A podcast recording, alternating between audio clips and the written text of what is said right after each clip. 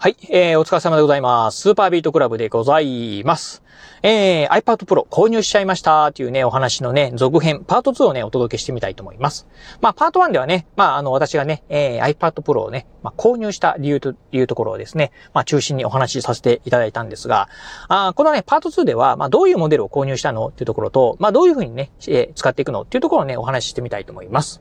えーまずね、まあ、あの、今回ね、購入したモデルなんですが、えー iPad Pro の12.9インチっていうね、モデルね、私購入いたしました。まあ、iPad シリーズの中では、まあ、最上位のモデルですね。うん。まあ、一番ね、えー値段が高い、えーモデルで、しかもね、まあ、画面も一番大きい、えーモデルでございます。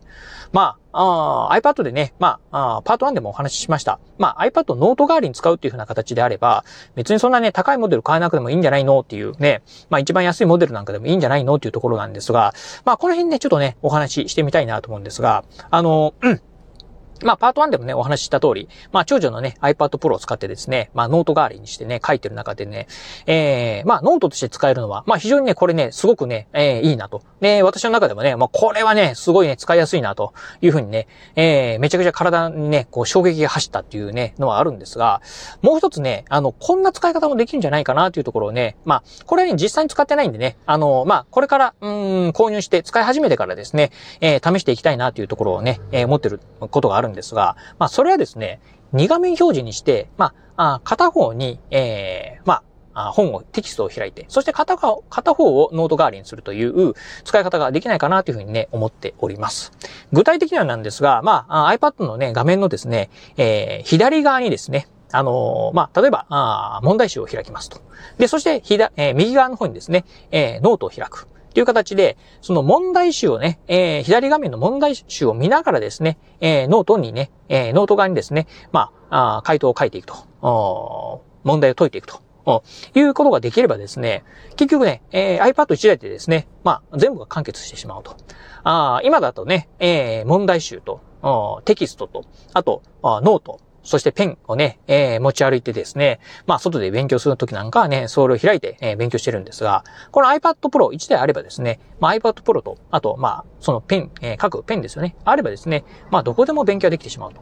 で、しかもね、えー勉強するときにも、例えばね、今日はこの、うーんまあ、あ科目だけしようっていうふうなね、えー決めて、えーししてしまうと、一冊のね、テキスト、一冊の問題集しかね、持てないという感じになるんですが、まあ iPad Pro であればですね、まあいわゆるね、あのーまあ、あ電子書籍っていうのはね、まあ何万冊もね、入れることができますんで、なんでね、まあいわゆる iPad Pro 1台だけでですね、何十冊、何百冊のね、テキスト問題集なんかをね、まあ持てるという形になるというところもこれね、すごいなというふうにね、思っております。まあそんなね、2画面表示にしようと思うとですね、11インチモデルだと若干ね、やっぱりね、画面が小さいのかなというふうにね、思うんですよね。うん。っていう中で、じゃあやっぱりね、えー、大きい、うん画面サイズっていう風になってくると、まあその上位のね、12.9インチのモデルがいいのかなという風に思った次第でございました。まあどうせね、まあ iPad Pro 購入、えー iPad を購入するんであれば、あ例えばね、まあ iPad Air とかであればね、まあ半額ぐらいで買えるんですけど、iPad Air 買ってですね、ああ、やっぱり失敗したな、ああ、もっと大きい画面にしとけばよかったな、なんてね、後でね、なんか後悔したくないな、という風なのもね、えー思ったところがありましたんで、まあここは大は小を兼ねるというところでね、ね一番大きいモデルをね、購入した次第でございます。というところでね、えー将来的には、まあ、今、現時点でね、私が持ってるね、全部教科書とかね、まあ、テキストとか、あー問題集っていうのは全部紙の本なんで、えー今からね、えー全部ね、まあ、電子書籍でね、買い直すっていうのはね、さすがにもったいないお話になるんで、今あるものはね、まあ、あ紙でね、えー紙の本でね、まあ、勉強を進めていくという形なんですが、まあ、今後新たにね、まあ、教材なんかをね、まあ、あ買い直すというところ、時があればですね、えーそれはもう電子、えーあ、あ電子書籍でね、購入しようかなというふうに思っております。まあ、あとね、一部あのーもしなんか受けた時のね、特典教材なんかね、PDF ファイルなんかでね、まあ、配布されてたりとか、あとあの、うん、私も大好きなね、あの、YouTube のね、えっ、と、まあ、いわゆるね、あの、行政書士のね、勉強関係のね、まあ、チャンネルを、運営されてる方なんかも、PDF ファイルなんかでね、まあ、いろいろとこう、あのなんて言うんでしょう、あの資料なんかをですね、配布してたりしますんで、えーそういうのをね、まあ、中心にですね、えー今のところはね、使っていこうかなというふうに思っているところでございます。はい。まあ、そんな感じでね、まあ、使っていきたいなというところなんですが、今日ね、早速ね、まあ、届くというところで、まあ、今回購入したのは私購入したのはね、まあ、本体、えー iPad Pro 本体とですね、あと、えっ、と、保護フィルムですね。うん。まあ、保護ガラスか、ああですね。それとあとね、えケースをね、購入いたしました。えー、まあ、総額でですね、だいたいね、18万円でございます。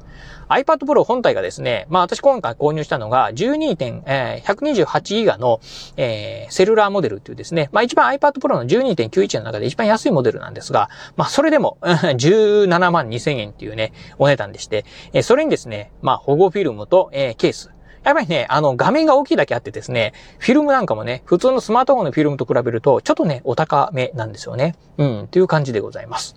でね、本来はね、えー、これにプラスして、まあ、ペン、うん、iPad ね、純正、Apple 純正の Apple Pencil が欲しいところではあるんですが、ちょっと残念ながら、その Apple Pencil がですね、あのー、まあ、これがね、相当お高いんですよね。うん。なので、iPad Pro と Apple Pencil 両方購入しようとするとですね、なんとね、まあ、20万円近い金額になってしまうというところもあって、ちょっとさすがにこれは手が出ないなと思ってですね、実はね、ペンに関しては、あのー、昨日なんですけど、えっ、ー、とね、えー、中華製のですね、Apple Pencil 無動きのものをですね、購入いたしました。えー、これね、なぜね、先にね、まあ、あのー、まあ、あ注文した、注文して、もうすでにね、届いてるかというとですね、まあ、iPad Pro 欲しいな欲しいなというふうにね、思ってる中で、やっぱりね、Apple Pencil これ高すぎるなと。あうちのね、娘 Apple Pencil 使ってるんですけど、非常にね、書き、書き心地はね、ただね、めちゃくちゃいいというところがあって、うーん、ただ、まあ、うん、値段そうなのかなというところは、なんとも言えないなという中で、まあ、以前ね、まあ、YouTube なんかを見てる中で、Apple Pencil とね、ほぼ同じぐらいのね、えー、書き心地がね、結構最近のね、えー、中華製のね、Apple Pencil もどきでもね、えー、書けますよっていうようなね、なんかそういうレビューをしてる方もね、いらっしゃって、うん。